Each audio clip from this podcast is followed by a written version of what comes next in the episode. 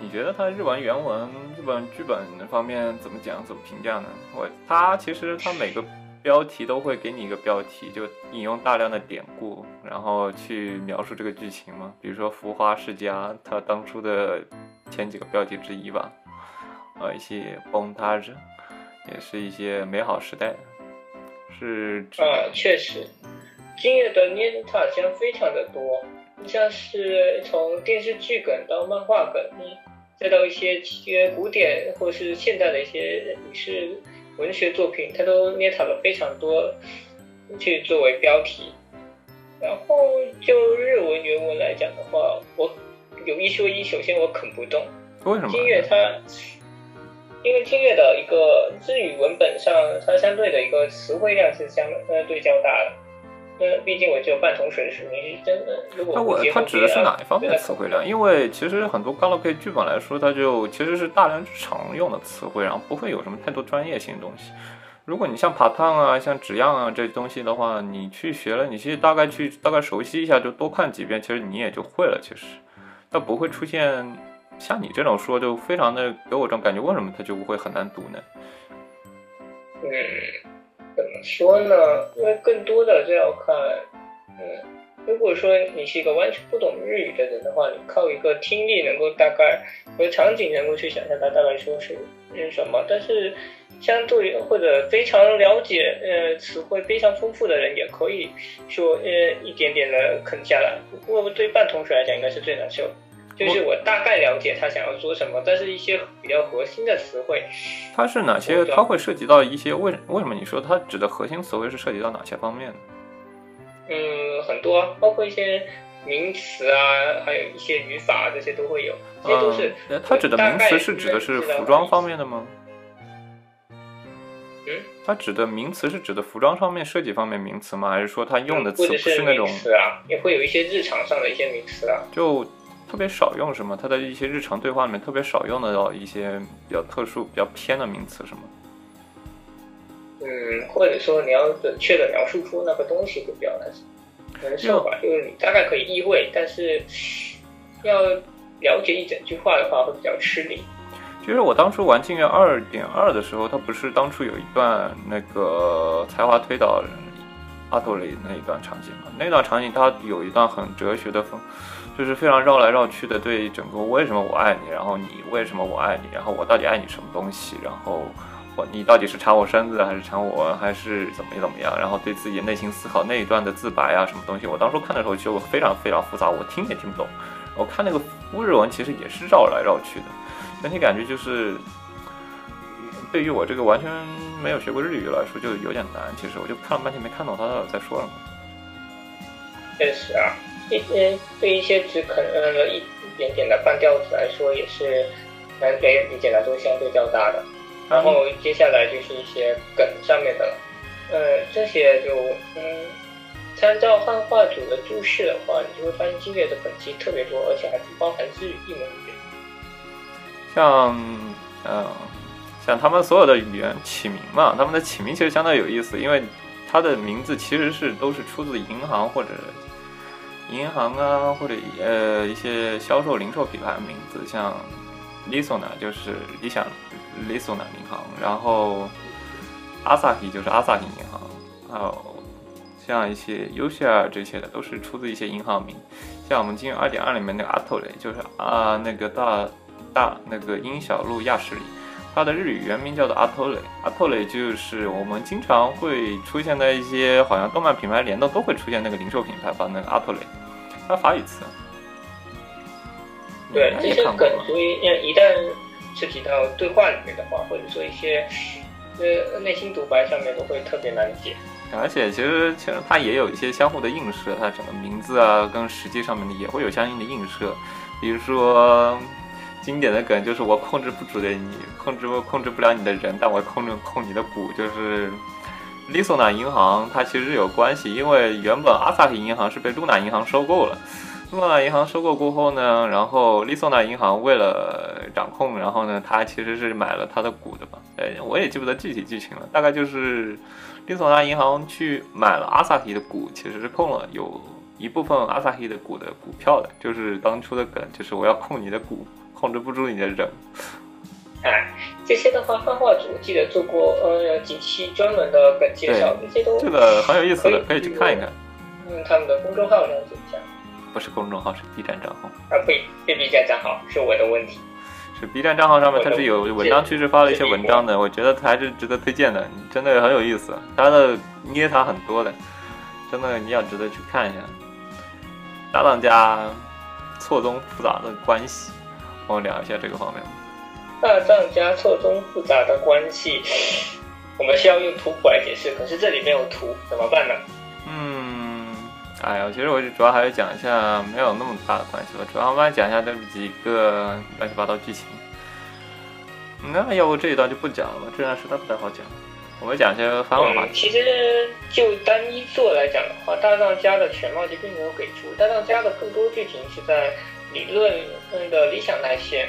然后再到嗯，《镜月二》里面其实就相对来说比较完整。点都会讲。《镜月二》里面其实整体事件的大概大谱还是比较完整的。《镜月二》里面，你《镜月一》里面其实还是《镜月一》和理论里面还是一个半半成品的一个家谱，《镜月二》里面就是正式把下一代的一些各个角色分布，其实也把它给阐述了，所以整体来说更加完整一点。对，其实到后理论已经讲的差不多了。因为基本上的话，大藏家的更多的一个子代关系是在嗯理想那些和因为因为因为你其实因为你《镜月二》里面其实《是 进二》里面其实谈到了一些关于他本家和殷小璐家还有一些错综复杂关系，那个就更乱了。两个家两个家掺在一起过后，就整个家族关系更乱了一点。确实，不过殷小璐家的家族谱倒是没有，不能给出太多的家族矛盾，主要还是复活世家这个点上，因为理想奈线和梅里尔线还是呃补了很多大当家的一些历史，呃呃，清代和子代的一些历史，嗯，呃变革。那因为完整一些，理想奈他整体人设，他那个整个大藏家嘛，浮华世家。一个非常经典的那种旧财阀家，那种给我们一种那种旧财阀家的感觉，就是有钱，然后官旧财阀那种官司官商结合，政政商结合，然后相对来说是一个就勾心斗角关系。呃这个，但是这个错综复杂关系更多还是在理少年理论去讲，就。我一直觉得理论线其实对整个星月世界观的补充来说就更加的好一些，因为它很好的去补完了整个。我觉得就有点类似于像 Fate 里面的 HF 线，它里面很多隐藏的剧情都是在少女理论才能把它给正式阐述。整个大藏医院的人设也是在少女理论里面去非常的好的补完了这个剧情。就为什么大藏为什么？这个医院这个人设是一个这样的人设，然后也是一个这样一个给人一种反派的形象。其实他是在少女理论里面更多去设计，更多去谈论一下他整个形人设形成的过程。确实，所以实际上整个大藏家相关的人物都是放在后座去进行完整你觉得的，但一作反而真的很难讲，因为它整个像 s o 呢，它整个。剧情，然后你会看它，就是你觉得它很多不合理的地方，它其实，在少女理论里面都做了一些相应的解释，然后就整个人设更加丰满一点，更加复，更加复复杂一点。其实，像我觉得一元它整个在贯穿的，它是一个非常少贯穿了一二理论这一个一整，从金月零到金月二里面，他这个是整个人设是一个很少有全程贯穿的一个人设。他的人设变化真的是一个可以写一篇论文的东西，我觉得，特别是在《金月二》里面，他对才华的心情，他在《金月二》里面男主才华的那个感，他的他那个价值观体现来说，就更加的复杂了。他一整体人设一直在一个处于一个变化的状态。如果你只有把所有的作品全部完了过后，你才能比较正，比较的。正面的去评价这个人设，如果只是单独玩了一座一两座或者少女理论，我觉得他的人设还是相对来说你会产生一些比较错误的印象。确实，所以这一段我感觉也可以跳过了。对，我们可以讲一下番外话题吧。我们这段番外话题可能就是才是所有人比较喜欢听的重点。哎，我嗯，首先我们谈一谈我们以前玩过的一些类似于女装作品吧。女装山脉你们玩过吗？我没敢去玩，我觉得我玩了过后会产生一些比较奇怪的性癖。Hello，嗯，我的话之前应该是玩过少女领域，但是因为少女领域是我第一部接触的伪娘系 a l 嗯，你就玩过少女理论？少女理论其实我也玩了，但整体剧情来说，我觉得挺无聊的。女主线主要讲的是什么呀？呃，少女理论的话，嗯，怎么说呢，还是偏向非萌系的一部作品。我觉得就普通萌吧，他直接出，嗯，出过李方伟。对，虽然我全线都基本啃下来了，不过怎么说呢，有一说一，就是一个一般的非萌作品。我觉得他比较有名的，比较有名的其中原因之一是他的 Killa 眼睛嘛，我觉得 Killa 二眼睛，所以它其实是在可以在手机上移手机上玩的，所以。相当于劲月，劲月它，劲月它不是一个 K K 二引擎，它不能在手机上模拟，手机模拟模拟器运行，所以它很多人就不方便入坑嘛。现在好多人都是用手机 K 那个 K K K K 二引擎模拟器去玩很多作品的嘛。像像少女理论，它就是可以在 K K Two 上引擎去运行，所以就很多人都是拿这个作为入门作品。啊，确实，因为嗯。毕竟，因为现在移动端玩 g a l Game 会变得更为方便，而且，嗯，带到哪都能玩，除非你想在公众场合里过 H 三十，否则的话都是相对安全一点的。嗯，这个话题就可以说，其实理论，其实那个金月一是有那个 iOS 版、iOS 版和 PSV 版，有兴趣的可以去下一下，不过没有汉化就是。这个东西嘛，就当入阵。它在还是全年龄。它日区，它在它在 iOS 日区是有卖的，它是在九百八日元吧，只有手机端，没有 Pad 版。我觉得手机端玩起来太憋屈了，这这个屏，对于 iPhone 这屏幕来说，手机端玩起来太憋屈了。我个人觉得十寸屏是一个比较合理的玩 Galo 的屏幕尺寸，比较单手适合玩，屏幕也不会太大。啊，我的话都可以吧。毕竟我对 Game 的要求不是很大，嗯，基本上像这样一个小一点的屏，或者说是用笔记本电脑那种大屏都可以。我甚至在网吧打 Game。现在网吧还能打 Game 吗？因为好像网吧现在不能插外部驱动，然后玩的话玩不了啊。从百度网盘上直接下载就好了。你这个经历有点神奇，我基本上还是在自自己的电脑端玩。嗯，确实，因为在网吧玩的话，现在它呃，因为不让插外部接口的话，嗯，你就比较呃难共享存档。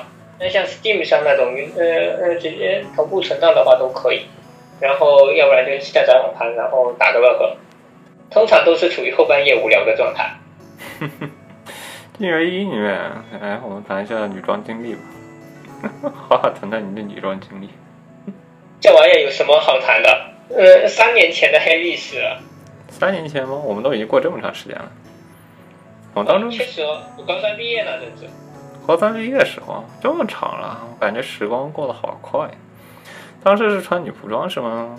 第一个穿的是什么来着？我当时穿的是呃，那是这约会大作战那边一直指的那套女仆装，不过因为。当时是为了配合我们写的同人文宣传，所以我把短发改成了长发。啊，等一下，你当初是为了什么穿女装来着？为了宣传同人文。嗯，啊，然后呢？当时你是在哪里发布的，还是什么线上发布吗？还是直接是大学里穿的？我们直接印了一印了二十多本社刊，然后直接呃当呃商品卖，这算是一个比较灰色。替代的一个东西啊，大家也啊，那个没什么，那个不要在意，基本大家都懂的。其实，因为这个东西大家都懂。对，你当初那个照片。嗯，我觉得女装，女装其实要考虑东西还挺多的，因为你本身男女盆骨和肩肩宽和盆骨盆那胯宽的关系，你整个如果你去不好好的去注意一下来说，是很难去还原女装那种感觉的。特别是你骨架比较粗大嘛，如果你像你身高还好，因为我身高不是很好，你去做一些女装上面，你必须要有去做一些隐藏嘛，你必须要隐藏你的比较宽的肩骨，因为男性他是一个经典的倒三角形的情况，你的盆骨是比较窄的，然后你的肩宽是明显会大于盆骨的。你像女性的话，肩宽会更窄一些，看起来是一个。等腰梯形的状态，等腰梯形，然后上 等腰梯形那种感觉会更加的好一些。男性就没有那么的好了。如果你不注意一下这一点的话，就很难去还原。很多女装的，会如果你去看一下女装照片呢，我觉得像裙子那一部分，它有很多会去加一些裙撑啊之类的，像南瓜裤啊。对，去隐藏一下你整个盆骨的真实的盆骨曲线，然后你的上你的上肩其实是更多会加一些像传统的那种蓬松的比较蓬松的地方，去隐藏你的那个那个上肩的效果，所以整体来说会看起来更舒适一点。如果你直接看个穿个非常紧身的状态，我比如说一些 JK 服啊之类，我觉得是其实效果很不好的，看起来不是很好看，没有，而且就是很没有灵魂的女装。的话就会有一个。腿部肌肉啊等等腿部肌肉就很明显嘛。男性的腿部肌肉会非常明显，就是像大腿那种大腿肌、缝纫肌之类的。它，如果你直接站立起来，你的腿部肌肉瞬间就会被绷起来。像我现在一想，我感觉就很不适合女装。就是如果你要真认认真真去拍一些女装照的话，你需要把你的手套手手部必须要隐藏，因为你的整个指节其实指关节会非常的粗大，然后会突出，让你的整个。非常强壮，而且男性相对于女性来说更容易暴露自己的肌肉，他的脂肪，他的肌肉更容易显现出来，所以你要稍微动一动，其实你的肌肉就会很容易就长出来了。女性的话怎么锻炼，其实相对来说肌肉会除了那种金刚芭比，我觉得那是特例，一般来说肌肉很难练起来。我觉得我也算个特点，因为我手其实比一般的女生还要细一点。但其实不是细是一方面，但是你的肌肉啊，还有你的整个指关节啊，是一个另外一方面。就是你的指关节很容易让你暴露你是男性的一个东西。像虽然正常，也不会说特别关注你的手指看。然后像一些腿，就另外一方面就是腿嘛。腿的话，其实就很容易，如果你稍微动一动，其实很容易腿的肌肉就会被显现出来。你要稍微站立一下，你一个标准站立姿势，你就很容易就肌肉就会显现出来。所以，如果去拍女拍女装照的话，其实就尽量的让腿部肌肉相对来说比较放松一点，这样的话会稍微来说好一些。但是其实还是，嗯，而且要分你是穿出去走呢，还是说你是去拍写真这些，呃。穿写真的静态照这些的话，效果都会不太一样。穿写真的，我觉得如果你是出去走的话，我还觉得穿个裤裙来说比较好一点。裤裙来说的话，看起来会很很很好的把你这个腿部肌肉给隐藏出来。然后你的那个裤裙上半部分，因为是一个比较宽大结构，你会把你的那个整个臀部的。曲线要被很好的隐藏，你会相对来说比较展现一个比较中性的一方面，这样的话很难被发现。像罗裙，我觉得也是个比较好，但是你长的罗裙，但至少你要用个长的罗裙，这样的话你会省掉很多步骤。这样的话，你的臀部和大腿部分，虽然没有实践过，但是我如果认真分析一下，你要真的想女装的话，这个一个有灵魂的女装的话，你就应该是去做一些这个方面。我觉得我们这个话题太过的硬核。确实，但是就，但怎么去保养腿部呢？但是我其实我在群里面，就是之前不是群里面有些女装大佬，其实认真讨论过如何去把腿部去修的非常的完美嘛。腿部形状，腿型是个很那个的一件事情。如果你要在按 keep 啊那些运动锻运动锻炼去锻炼你的腿部肌肉，你的腿部肌肉很容易就会就很明显的那种腿大腿肌肉来说，就不会像女性来说只是塑形。那就肌肉会更加明显嘛，相对来说，你要按照那样锻炼的话，确实，大象男性要做到，呃，女装比较完美的话，还是要花很多时间弄的。像你知道爱奶那个腿吗？爱奶就是我们群里有一个女装大佬，然后她那个腿就我之前见过，然后她其实是更加尽量去减少锻炼，然后更多去做一些塑形部分。爱奶子那纯粹不是懒的吗？我怀疑他连塑形都没有做。但他不是经常另外一个女装大佬说，如果想要塑形的话，就其实是更多是要去做一些腿部按摩之类的。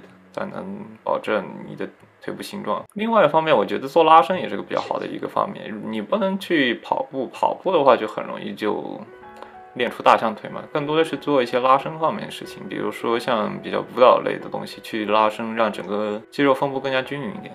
结果只有呃改成了女装教学呃电台了。毕竟两个人都是有女装经历的嘛，对吧？只是敢穿女装和呃女装效果好是两回事，好吧？你既然都我是那种既然都做了，那肯定要做好的人嘛，对吧？你就做了，那就做到底。那女装嘛，叫女装的尽量好看一点嘛，对吧？那你肯定是想办法怎么女装，因为哎，你像你做你穿白丝的话，你会穿多少尼丝的？你上次穿是多少尼丝来着？三百一还是三百一？六百 D 那个好像是黑丝的裤啊，用来保暖的。三百 D，三百 D，因为就为了，因为你本身男性的男性皮肤来说比较粗糙，然后还存在一些腿毛那一方面因素，你去处理很难的。你就算去剃了的话，其实还会有一些黑色素在上面，你整体效果不是很好。那你只能去选一些相对来说尼色素比较高的。你这样的话，你还能去把你的腿部肌肉去很好的去，因为它尼斯越高，我觉得它松紧度越高。松紧它紧越紧嘛，越紧的话，它会把一些肌肉很好的包裹，这样的不会产生，就你一站立起来，你肌肉不会立马就会显现出来，不然你就会像一些金刚芭比一样，你穿一个黑丝，穿个网袜，你一下子就肌肌肉就绷起来了，这个很不好的。那其实你，嗯，你选个相对高的尼斯，对你选个相对高的尼斯来说会好一些。然后呢，其实你知道有那种透肉黑丝，你知道吗？它其实有卖那种分类的。我其实上次去试了一下，我一共试了，其实我秉承着研究的精神，我就一共试了三种黑丝。你知道那种有一种叫踩脚踩脚袜，有一种叫做连裤，就是那种连脚袜，还有一种就是那种无脚袜，就一共三种嘛。如果穿黑丝的话，本着研究精神。哎，你知道那种裤袜的三种比较三种经典分类吧？就是那种连脚袜，然后。连脚袜，还有那种踩脚袜和五脚那种五脚五脚袜，就是一种是把脚整个包裹起来，另外一种是通过就是有两个孔，就是把袜子捆在脚跟上，这样的不会往上去往上去。就是有有的时候你会另外一种就是没有脚的，然后它穿起来有点像我们的那个秋裤，效果有点像那种秋裤。我秉承的那个试验精神去试了一下前面第一个连脚的和一个踩脚的。像两个就是其实感受是完全不一样的。你本身如果脚比较大的话，你去穿的时候，你像那像那种连脚袜，你会出现一个问题，就是，呃，怎么说呢？就是你会出现那种脚，因为你脚尺寸比较大的话，你会出现那种过于勒紧的感觉。我不知道你穿白丝有没有那种感觉？你的尼斯数比较小，不会有那种感觉。我那尼斯数比较高的话，会对那个束缚感会更强一点。我觉得好像。也差不多，我觉得好像呃，更多的是缝线的位置有点尴尬。哦，是对，然后，但是你穿踩脚就不会有这个问题嘛？你穿踩脚的话就不需要关于脚尺寸的问题。你但是另外一方面，你如果穿穿踩脚，你会出现另外一方面，因为它那个是一个皮筋绷在你的脚底板那个，你知道踩脚吧？我知道啊，我甚至已经开始怀疑为什么我会知道这些了。就是你看踩脚的话，它那个踩脚袜你穿起来其实是那个脚底板被勒的，其实不是很舒服的。我平常如果穿，如果出门的话，我会把它给把它 出门，我家会穿那个出门。很多人可能穿的人，很多人都不知道，其实我出穿大学的时候会偶尔把它当秋裤出去穿。啊，好不愧是你，我都是当打底穿的。嗯，就是那个当秋裤因为很暖和嘛，对吧？一千度以上其实很暖和的。然后你把它在窗户穿，我甚至觉得有点热。懂，傻逼冬天的，嗯，真的是北方冬天太傻逼了。然后表示是扛不住。然后就是，但是如果在外面，我会把那个踩脚放下来勒着。但是如果在家里嘛，在宿舍里嘛，我会就相当于我就会把那个踩脚那一部分去把它给去下来，这样呢，我整体来说更舒服一点，就穿起不会那么的累。但是。怎么说呢？我不知道女，我不知道真正的女性是怎么评价这一方这两种袜子的，可能尺寸问题。哎，你穿袜子不会有那种掉裆的情况吗？不会。我穿那种是稍微有点掉裆的，因为腿比较长，如果尺寸不够的话，会出现那种掉裆的情况，会稍微有点麻烦。是吗？我还好了，虽然我股骨算是窄一点。不是，它那个吊裆是主要是因为你，主要是因为你会出产生那个盆骨那地方，你如果长短啊，还有腿长的关的话，它的尺寸没法完全合适，会出现稍微有一点吊裆的情况。嗯，我感觉还好，太久没穿了。要不要再试一下？如果我们这个电台订阅量成功突破一百，我们捶大剪子布让一个人去出去穿女装吧。这有什么必要吗？卖身？没关系，这个就很纪念嘛，对吧？这不仅没有 GG，还能订阅量突破一百，这是个多么奇、多么奇迹般的事情啊！那不如我们网易云音乐，如果网易云音乐如果订阅突破一百，那随机抽一个人送上女装照一枚。啊？这种不对，不对，是贴在不对，不对，不对，不对，应该是贴在我们下期节目的封面上面。如果这如果我们的粉丝数贴突破一百的话，这个立个 flag，我们这一段不剪，我们这段就放在里面放着。我觉得你还是去找个女主播，动作会比较快一点。你把二小姐叫过来吗？我再叫了，再叫了。哎，多催一催她。我觉得二小姐真的可以，把我们俩，我觉得二小姐就很很是很属于那种攻的形象，我们俩就属于其实弱受的感觉。嗨，嗯，我竟然无法提出反驳，这倒确实。像，嗯，怎么说呢？除了这个方面，还有什么女装还有什么经历比较有意思？剃腿毛吗？剃体毛吗？没有。其实体毛这体，如果剃体毛，我觉得剃体毛。我觉得剃体毛是个比较那个的事情，像我觉得他描述的太那个了。我觉得像阿萨希，我觉得阿萨希那种本身体质一方面因素吧。如果真的长期剃体毛的话，我觉得会有一些毛囊炎啊，一些一些比较那个的因素。确实，在生理上面是没有用的。我现建议你下次要不干脆叫爱奶子过来。哦，这个方面我觉得让爱奶子过来比较专业一点。但我觉得如果真的下决心女装的话，激光脱毛比较好一点。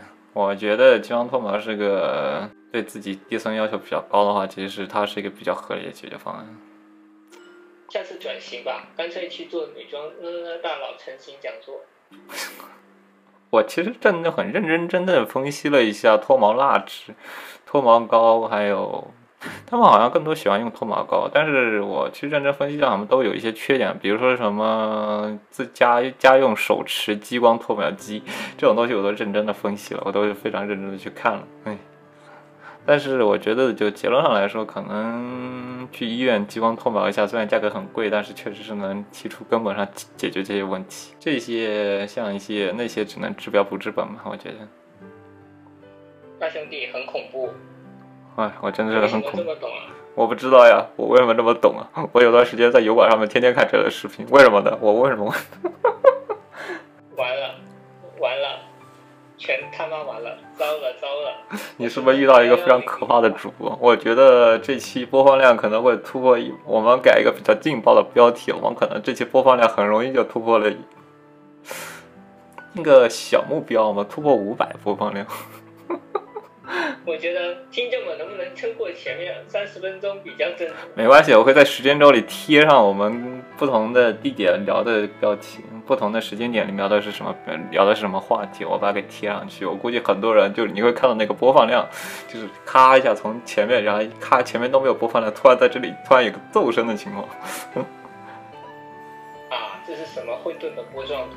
嗯，太恐怖了！太恐怖了！我们我非常对我对下期的节我对下期的节目播放的那个数据非常的感兴趣。这到底听众们到底对我们的哪些方面比较感兴趣？我会根据这个播放量来对我下期节目的节目形式和节目话题做一些一些根本性的改变。说不定我们以后就做女装节目了，知道吗？中国华语区首个女装电台，女装直播电台。过去主播改转型走中。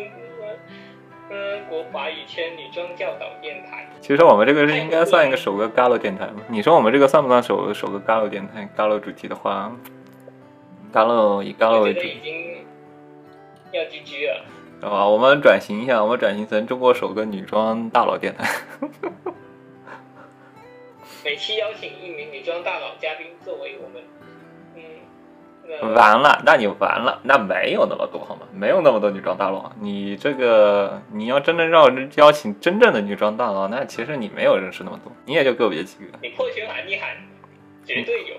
那交给你啊，你破云喊一喊，你可以会认真的把二小姐和二奶子叫过来练一下整个四台联播，整个四主播联联动节目，认真讨论一下如何女装这个非常正经的话题。那是什么混沌画面？我觉得二小姐会把我们 P 的头都不剩的。嗯，那你就要 kiss 过来吗？我觉得 kiss 会先把你扬了。那你们仨练录节目吧，我在旁边当天之音。永垂不朽。我就在旁边带天之音，你们仨录节目吧，我负责剪辑就行了。那我也太难了。你觉得我要是把这个名字改回 Gookie 过后，改回改回那个改成 Gookie，然后进群，他能不能把我给放进去呢？他能不能放？你放心，你不是有个小号在里面吗？我是在小号，不过我是想测试一下，如果改成原名放进去，他会不会发现我是那个原来那个德国顾客？呃，不用了，我估计他已经。设置成拒绝该人再次申请不是，我说把那个小号的，把那个小号名字改回去，把那个小号名字，因为小号名字改的是另外一个名字嘛，我把它给改回来，看看他能不能发现。嗯，这是后。把你拉入黑名单，你又要上小号了。我有三个小号，我慢慢来。骨科骨，骨骨科科科骨。这一瞬间就没希望了。哎，我还是尽量去邀请一下我的另外几个女性朋友，可能那些更有希望。有本少女要我干什么吗？但是我们聊完这期话题，剪辑出来，他们听了这期节目，他们还会来录节目吗？我觉得不太可能了。就看到我这个人设已经崩坏掉了。这个话题是我。只我只和你聊过，我只和你在这台节目里的这个时间聊过，其他的我从来不会去认真的聊这个话题，太过危险。其实我只在跟你聊过这个话题。如果那把危险话题剪掉吧。这一段危险话题明明是一个唯一可能增长我们播放量的话题啊。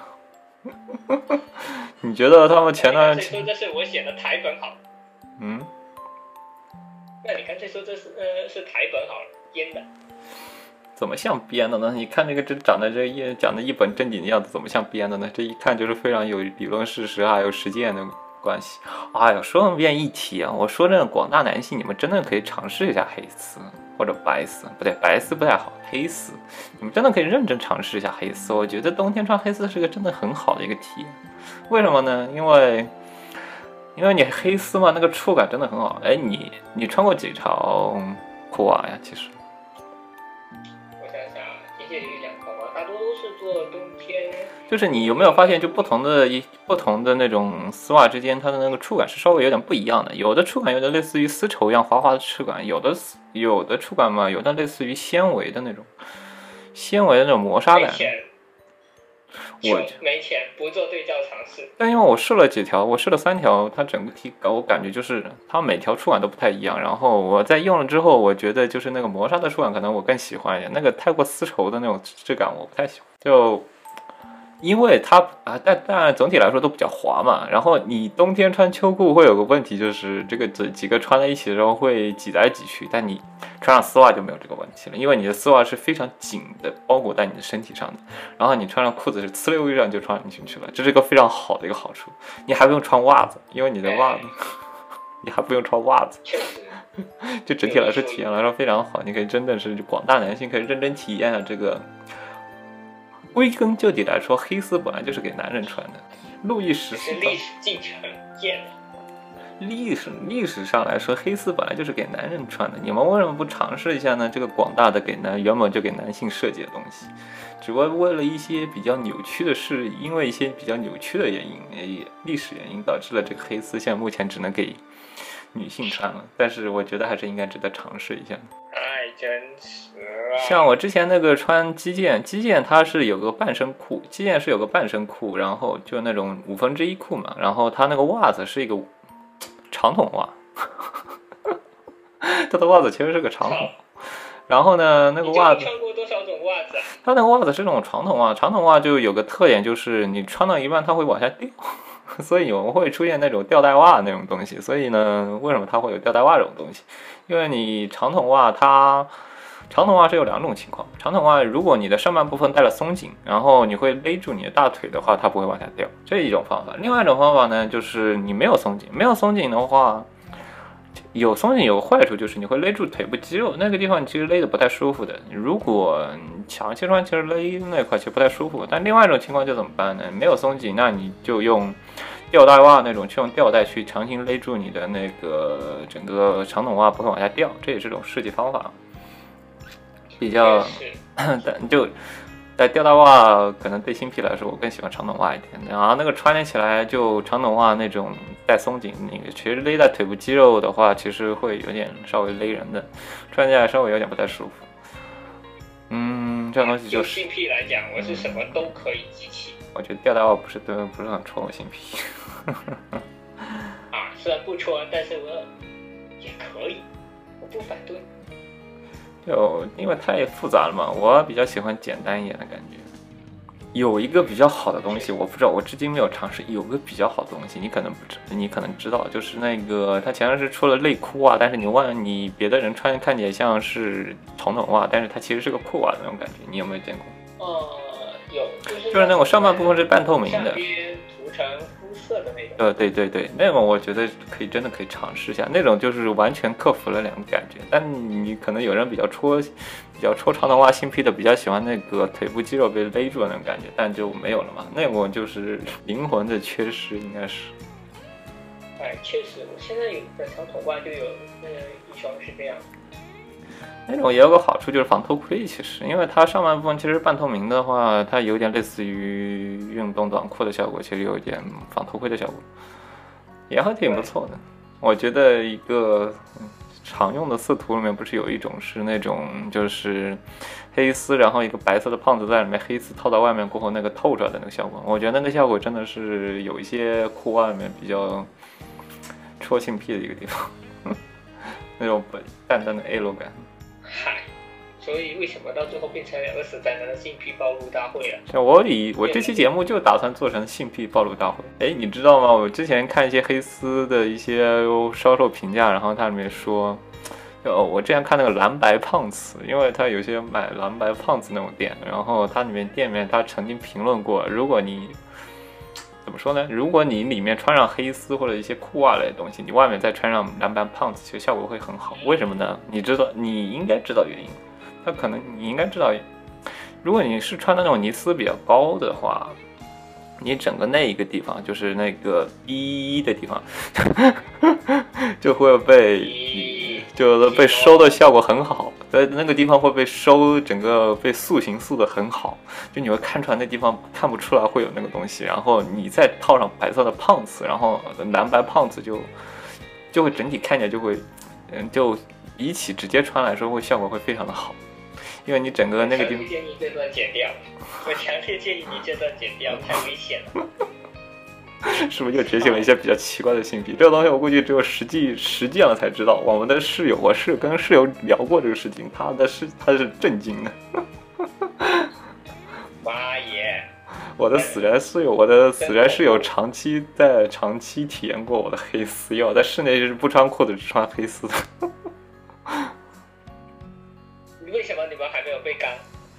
没有，我的室友是有个老婆的抱枕，可能因为这方面因素，所以他的他的一些生理需求被在通过抱枕宣泄了，所以我逃离了这个命命运。因为我在，因为我之前我妹给我买了一个特别大的那个，特别大的那种毛衣，那个毛衣就是就是就比我大一码，你知道吗？